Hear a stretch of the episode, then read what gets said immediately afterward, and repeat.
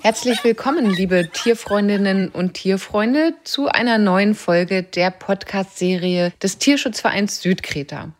In der Tiervermittlung des Tierschutzvereins Südkreta geht es ja in der Regel um Hunde, aber das stimmt nicht ganz, denn wir haben auch immer wieder Katzen in unserer Vermittlung. Woher diese Katzen stammen und wie man ihnen ein geeignetes Zuhause bereitet, dazu werde ich mich heute mit meiner Kollegin Janina unterhalten, die uns hierzu einige wichtige Fragen beantworten wird. Viel Spaß beim Zuhören. Okay, hallo Janina, schön, dass das heute mit uns beiden geklappt hat. Hallo Julia. Dann erzähl uns doch mal, woher kommen denn die Katzen, die der Tierschutzverein Südkreta vermittelt? Die Katzen vom Tierschutzverein Südkreta kommen zu über 90 Prozent aus unserem Partnertierheim in Bekischaba in Ungarn. Das ist sehr ländlich gelegen und leider gibt es dort nicht viele Möglichkeiten, die Katzen zu vermitteln, da sie dort noch den Stellenwert von Kanalratten haben und nicht als Familienmitglieder zählen, draußen leben müssen auch bei minus 17 Grad im Winter. Und die sehr liebe Tierheimleitung, die wir dort haben, vermittelt nur Tiere als Familienmitglieder und somit nehmen wir ihnen, wenn immer wir hier Kapazität haben, ein paar Tiere ab. Die anderen Tiere sind deutsche Abgabetiere und gelegentlich auch Tiere aus unseren Beständen in Kreta. Jetzt soll es ja in der heutigen Sendung darum gehen, wie sehe denn eigentlich so ein optimales Zuhause für eine Katze aus? Das ist ganz unterschiedlich. Das kann man so pauschal gar nicht beantworten, weil jede Katze wie jeder Mensch sehr individuell ist. Und da gibt es ältere Tiere, die eher ruhig sind und genügsam sind, weniger Platzanspruch und auch weniger Anspruch an Gespiel oder Beschäftigung haben. Und es gibt junge Tiere, Kitten, die noch sehr aktiv sind, ihre Umwelt kennenlernen wollen, beschäftigt werden möchten und auch ein gewisses Raumangebot fordern. Wie viel Auslastung in Anführungsstrichen braucht denn eine Katze eigentlich? Ja, wie gesagt, das ist unterschiedlich. Also jüngere Katzen brauchen dann noch sehr viele Beschäftigungsangebote, ähnlich wie bei Hunden tatsächlich. Also sie freuen sich auch über Suchspiele von Leckerlis, die man dann im Karton versteckt.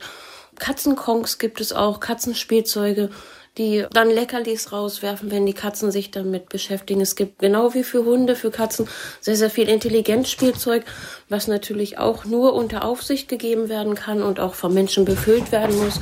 Wichtig ist wirklich immer, dass das Team am Ende zusammenpasst. Also Katze und Mensch oder auch Hund und Mensch.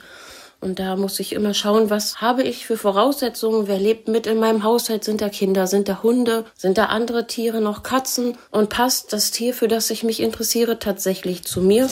Oder passt da ein anderes Tier besser, dem ich viel gerechter werden könnte.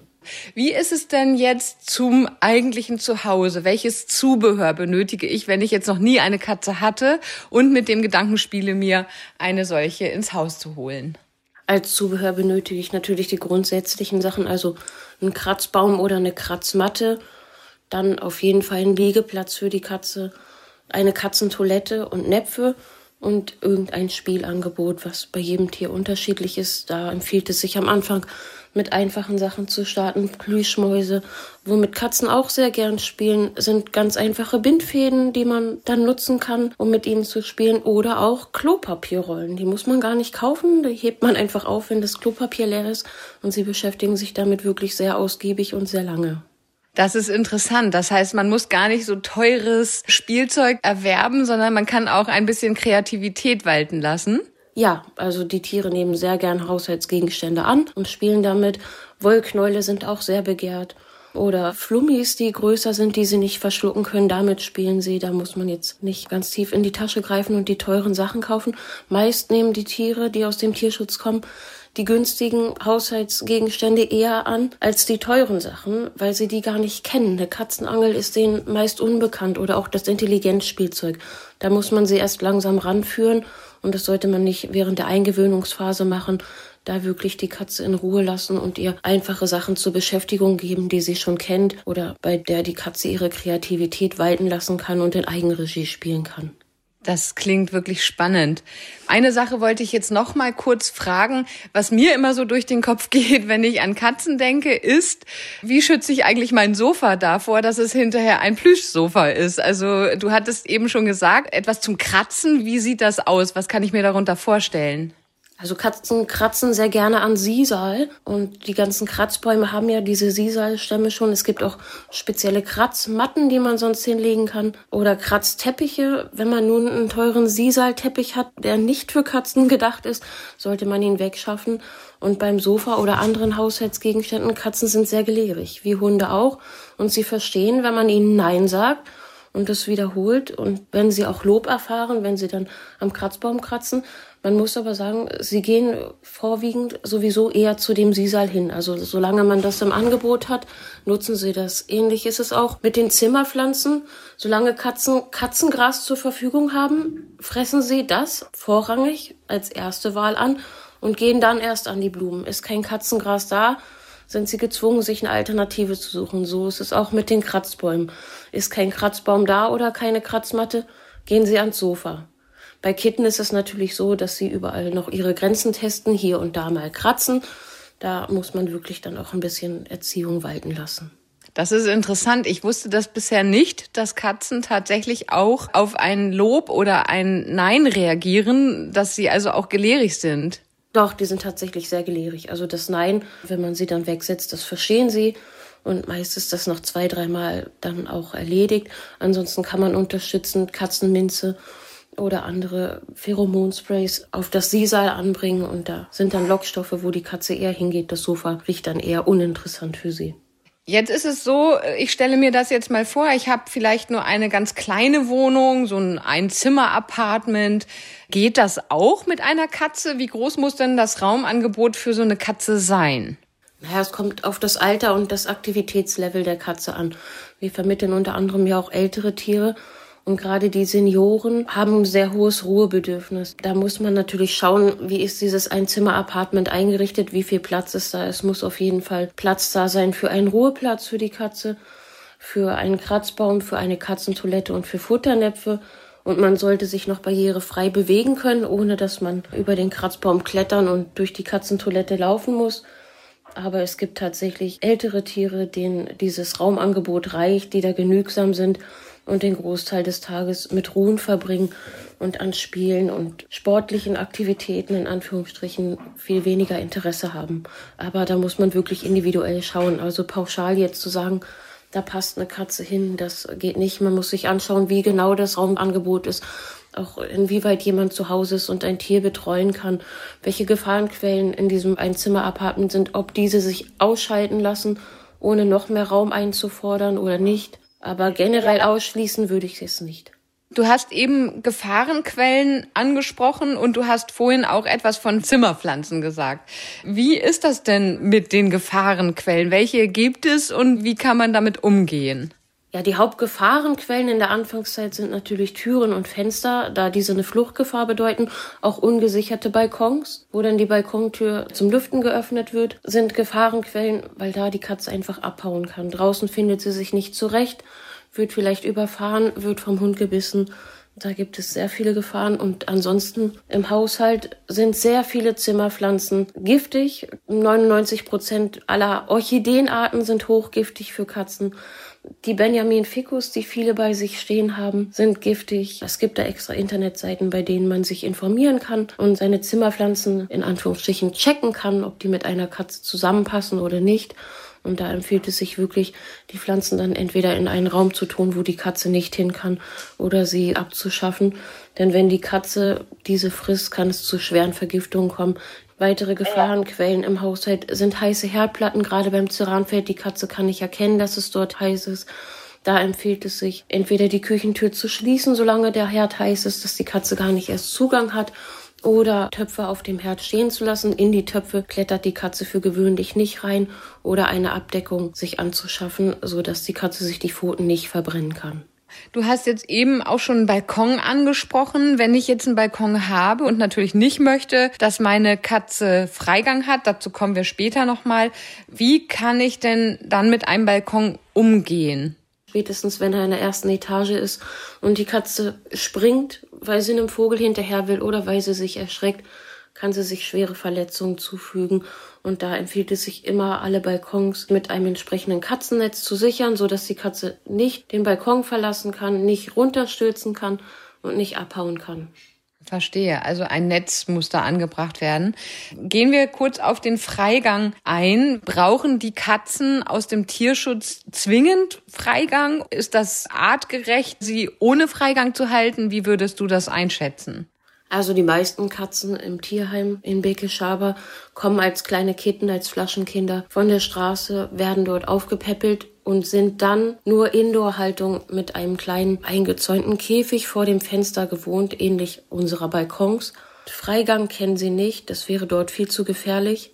Und generell empfiehlt es sich, wenn ich einer Katze ein gewisses Raumangebot biete, ist es schwer, dieses Revier wieder zu verkleinern. Solange sie keinen Freigang einfordert, kann man sie problemlos nur in der Wohnung halten. Wenn man nun auf dem Land wohnt und irgendwie einen Garten hat, kann man im Frühjahr oder im Sommer vorsichtig damit anfangen, nach einer mindestens sechswöchigen Eingewöhnungszeit, eher acht Wochen bis drei Monate, so dass die Katze auch ihr Zuhause kennt und dann zurückkommt, mit ihr in den Garten zu gehen oder ihr das zu ermöglichen, die Tür offen zu lassen, mitzugehen, zu gucken, möchte sie überhaupt Freigang. Gezwungen werden muss keine Katze irgendeinen Freigang zu haben, damit es artgerecht ist. Viel wichtiger ist da das Futterangebot. Also Katzen sind ja ursprünglich leben sie draußen und ernähren sich von Mäusen, also wirklich von Frischfleisch, zuckerfrei, getreidefrei und nehmen auch ihre Flüssigkeit über das Futter auf. Und somit empfiehlt es sich da dann auch ein Feuchtfutter zu wählen, was getreidefrei ist, was zuckerfrei ist und einen gewissen Wasseranteil hat, sodass die Katze dann den Flüssigkeitsbedarf auch über das Feuchtfutter aufnehmen können. Was viele nicht wissen, 80 Prozent der Katzen trinken kein Wasser oder nur sehr ungern. Wenn ich dann nur Trockenfutter anbiete, kommt es dazu, dass die Katze in Anführungsstrichen austrocknet. Und das kann zu sehr schweren Nierenproblemen, auch chronischen Nierenproblemen führen. Ich wollte noch mal ganz kurz auf diese äh, dieses Thema Freigang eingehen oder dort bleiben. Und zwar werde ich auch manchmal gefragt, wie ist das? Ich habe einen Bauernhof und wünsche mir eine Katze, die im Stall lebt und da die Mäuse beseitigt. Wäre das aus deiner Sicht eine Haltung, die wir als Tierschutzverein auch befürworten können? Hätten wir da das geeignete Tier? Um eine solche Bauernhofhaltung ausschließlich draußen auch zu ermöglichen? Aktuell von unseren Vermittlungstieren haben wir keins, was draußen Haltung gewöhnt ist. Wie ich schon angesprochen hatte, sind die Tiere im Tierheim in Indoor-Haltung und sind es gar nicht gewöhnt, dann draußen zu leben. Ich habe aber von den ungarischen Kollegen schon gehört, dass sie verletzte Mutterkatzen im Frühjahr letzten Jahres aufgesammelt haben, die Kitten mit der Flasche großgezogen haben und dass es einfach nicht möglich war, dieses Muttertier an eine Wohnungshaltung oder Haushaltung zu gewöhnen. Die waren unzufrieden, die haben ihr Leben lang draußen gelebt und wollten wieder raus. Und genau diese Tiere wurden dann an sehr tierliebe ungarische Bauernhöfe vermittelt. Das sind aber wirklich Ausnahmen und Einzelfälle. Da müsste man dann schauen, ob gerade so ein Tier nach einem Zuhause sucht. 99 Prozent der Katzen leben im Haus und wollen auch als Familienmitglied gehalten werden.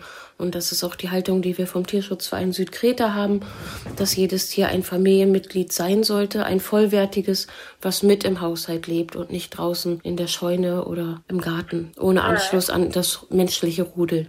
Okay, ich verstehe. Jetzt ist es so, Familienmitglied, Stichwort. Ich habe jetzt vielleicht schon eine Katze. Worauf muss ich achten, wenn ich jetzt noch ein zweites Kätzchen dazu holen möchte? Denn was ich weiß über Katzen ist, dass die eben doch nicht so einzelgängerisch sind und eigentlich oftmals auch gerne einen Gefährten haben. Viele Katzen haben tatsächlich gerne einen Gefährten. Es gibt aber auch Katzen, die einfach gerne allein sind oder sich sehr an den Menschen binden und ihn dann als Kontaktperson sehen, das ist auch sehr individuell. Worauf man achten sollte, ist, dass das Tier, was man auswählt, zu der eigenen Katze passt. Also wenn meine eigene Katze jetzt vielleicht schon zehn oder zwölf Jahre alt ist, gerne auf dem Sofa liegt oder in einem Kuschelkörbchen und sich einfach einen, in Anführungsstrichen, Kuschelpartner wünscht, dann empfiehlt es sich da in den meisten Fällen nicht, ein kleines wildes Kitten zu holen, weil damit die ältere Katze überfordert wäre und einfach keine Kongruenz im Katzenteam herrschen kann. Katzen haben es dann sehr schwer zusammenzufinden und sich als Partner auch zu finden. Aber möglich ist es auf jeden Fall, sich zu verlieben, auch als Katze, wenn man eine Weile alleine gelebt hat und wenn man die andere Katze noch nicht kennt. Ja, möglich ist es. Also Katzen sind auch sehr territorial. Viel schlimmer noch als Hunde. Man muss da wirklich die Eingewöhnungszeit dann überstehen. Da kann es sein, dass sie fauchen. Es kann auch gerade bei Katern zu Rangkämpfen kommen. Und das muss man genau beobachten und auch begleiten. Aber viele Katzen nähern sich dann in langsamen Schritten schon während der Eingewöhnungszeit an und werden dann ein sehr gutes Team. Natürlich kann die andere Katze, meiner eigenen vorhandenen Katze, ganz andere Sachen geben als ich als Mensch. Die kann mit ihr zusammen liegen, die putzen sich gegenseitig. Das kann ich als Mensch gar nicht ersetzen. Zwei weitere Dinge sind in dem Zusammenhang immer mal wieder zur Sprache gekommen, wenn mich Menschen auf eine Katzenhaltung ansprechen. Das eine ist die Berufstätigkeit. Also ich bin berufstätig, bin mehrere Stunden außer Haus. Wie ist es da mit einer Katze? Worauf muss ich da achten?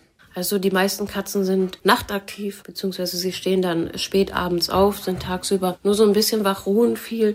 Es kommt dann natürlich darauf an, was das für eine Katze ist. Wenn das jetzt noch ein junges Kitten ist, was wirklich eine ganztägige Betreuung braucht, oder eine Katze, die zwar adult ist, aber sehr an ihren Menschen hängt, sich nur in der Nähe der Menschen ausruht, dann kann man die nicht mehrere Stunden alleine lassen. Da müsste dann eine Zwischenbetreuung kommen und nach der Katze gucken oder man müsste nach einem anderen Tier schauen. Es gibt aber viele Katzen, die tatsächlich alleine leben können, die von 8 bis 16 Uhr sowieso ihre Ruhephase haben und schlafen und erst ab 17 Uhr aufstehen. Und die können problemlos zu Hause bleiben. Was sich sonst auch immer anbietet, ist statt einer Katze zwei zu halten. So ist die Katze während meiner Arbeitszeit nicht allein, hat noch einen Partner, mit dem sie sich beschäftigen kann. Wichtig ist natürlich, die Katzentoiletten vorher zu reinigen, dass ausreichend Katzentoiletten vorhanden sind, dass das Futter- und Wasserangebot für den Zeitraum, den ich nicht anwesend bin, abgedeckt ist und dass keine Gefahrenquellen da sind. Jetzt ein ganz wichtiges Thema Katze und Kinder. Wenn ich jetzt Kinder habe, wie kann ich da eine Katze integrieren? Und ist es uns als Tierschutzverein überhaupt möglich, das vorherzusagen, ob eine Katze sich mit Kindern vertragen wird?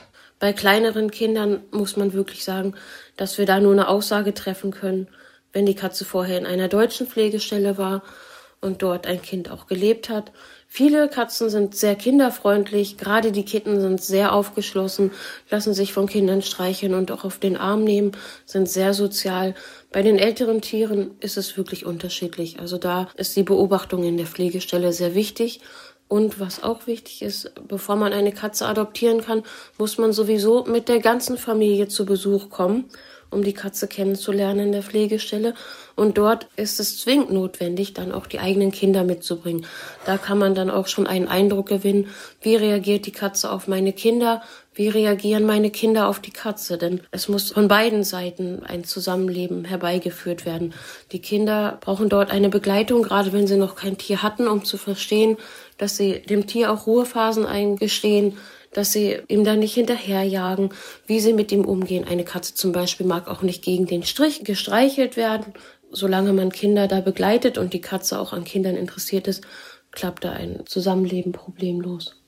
Jetzt würde ich dich gerne noch fragen, was gibt es sonst noch, worauf ich achten muss, wenn eine Katze zu mir zieht? Also welchen Rat würdest du Interessenten geben und worauf kann ich mich einstellen, wenn eine Katze neu zu mir zieht? Na, worauf ich mich immer einstellen muss bei jedem Tier ist, dass ich irgendeinen Plan B habe. Wenn ich selber verhindert bin, im Urlaub erkrankt oder wie auch immer, dass ich jemanden habe, der für mich einspringt und sich um mein Tier kümmert und dieses versorgt dann ist es so, dass ich mir natürlich über den Kostenfaktor Gedanken machen muss. Jedes Tier kann krank werden und Kosten verursachen. Kann ich das finanziell bewerkstelligen oder schließe ich vielleicht vorsichtshalber eine Versicherung ab? Und ansonsten muss ich mich gerade in der Anfangszeit darauf einstellen, dass das Tier die neue Umgebung noch nicht kennt, dass es sich vielleicht erstmal versteckt und aus sicherer Umgebung beobachtet und es ein, zwei Wochen dann auch dauern kann, bis das Tier vollständig angekommen und aufgetaut ist, in Anführungsstrichen. Also dann durch die Wohnung läuft, sich in seinem normalen Charakter ohne Ängste zeigt. Okay, also das ist jetzt nicht unbedingt gleich so die große Liebe in jedem Fall, dass das Tierchen gleich zu mir auf den Schoß kommt. Das kann auch mal anders sein. Es gibt Einzelfälle, wo die Tiere aus der Transportbox aussteigen und sofort an einem kleben und von der ersten Minute an wirklich unerschrocken sind und so tun, als würden sie schon immer dort leben. Es gibt aber auch Fälle, wo sich Katzen zwei, drei Wochen verkriechen, einfach Angst haben, die neue Umgebung sicherer Distanz erkunden und dann erst hervorkommen. Da muss man wirklich jeder Katze Zeit geben und wir als Tierschutzverein können im Voraus auch nicht sagen, wie sich welche Katze verhalten wird. Also wir können eine Einschätzung geben, aber ob die zutrifft, wir hatten zum Beispiel ängstliche Tiere hier bei uns zur Pflege, die umgezogen sind, wo wir gesagt haben, ein, zwei Wochen müssen sie Geduld haben und die Katze kam noch am selben Abend zu den Leuten aufs Sofa und war total angekommen. Wir hatten aber auch Fälle von aufgeschlossenen Tieren, die irgendwas in der neuen Umgebung erschreckt hat, die sich dann erstmal zwei Tage zurückgezogen haben. Da muss man wirklich auf die Katze eingehen etwas Geduld mitbringen und ihr Zeit geben. Ich glaube, das ist das Wichtigste und auch ein sehr gutes Schlusswort. Äh, Janina, du hast eben noch von Geduld gesprochen. Das erinnert mich sehr an die Hundehaltung. Also Geduld ist eben in der Tierhaltung die Kardinaltugend und das scheint bei Hunden und Katzen gleichermaßen zu gelten. Ich bin dir sehr dankbar für diese vielen Auskünfte, für diese fundierten Informationen. Gibt es noch etwas, was du zukünftigen Katzenhaltern mitgeben möchtest, so als Rat vielleicht noch als abschließende Information, worauf ich noch dringend achten muss, was wir jetzt vielleicht noch nicht zur Sprache gebracht haben? Worauf dringend zu achten ist, ist wie bei jedem Tier, dass mein eigenes Lebensalter natürlich zu dem von der Katze passt. Eine Katze ist ein Lebewesen und die Anschaffung sollte dann lebenslang sein. Das heißt, wenn ich mir ein Kitten hole, muss ich mir wirklich Gedanken machen, diese Katze kann 20 Jahre alt werden. Bin ich bereit und habe ich auch die Möglichkeiten, die nächsten 20 Jahre für dieses Tier zu sorgen? Denn es ist auf mich angewiesen. Und was sonst noch an Kleinigkeiten zu beachten ist, ist, dass wirklich mit den Pflegestellen enger Kontakt gehalten wird, auch dann, wenn eine Katze umzieht, dass man sich vielleicht austauscht, welches Futter gefüttert wurde, welches Katzenstreu benutzt wurde. Was die Katzen aus Ungarn zum Beispiel auch gar nicht kennen, sind Katzentoiletten, die abgedeckt sind, also wie Häuser sind. Da empfiehlt es sich, wenn man unbedingt eine abgedeckte Katzentoilette haben möchte, anfangs die Abdeckung zu entfernen, so dass die Katze die Toilette auch annimmt.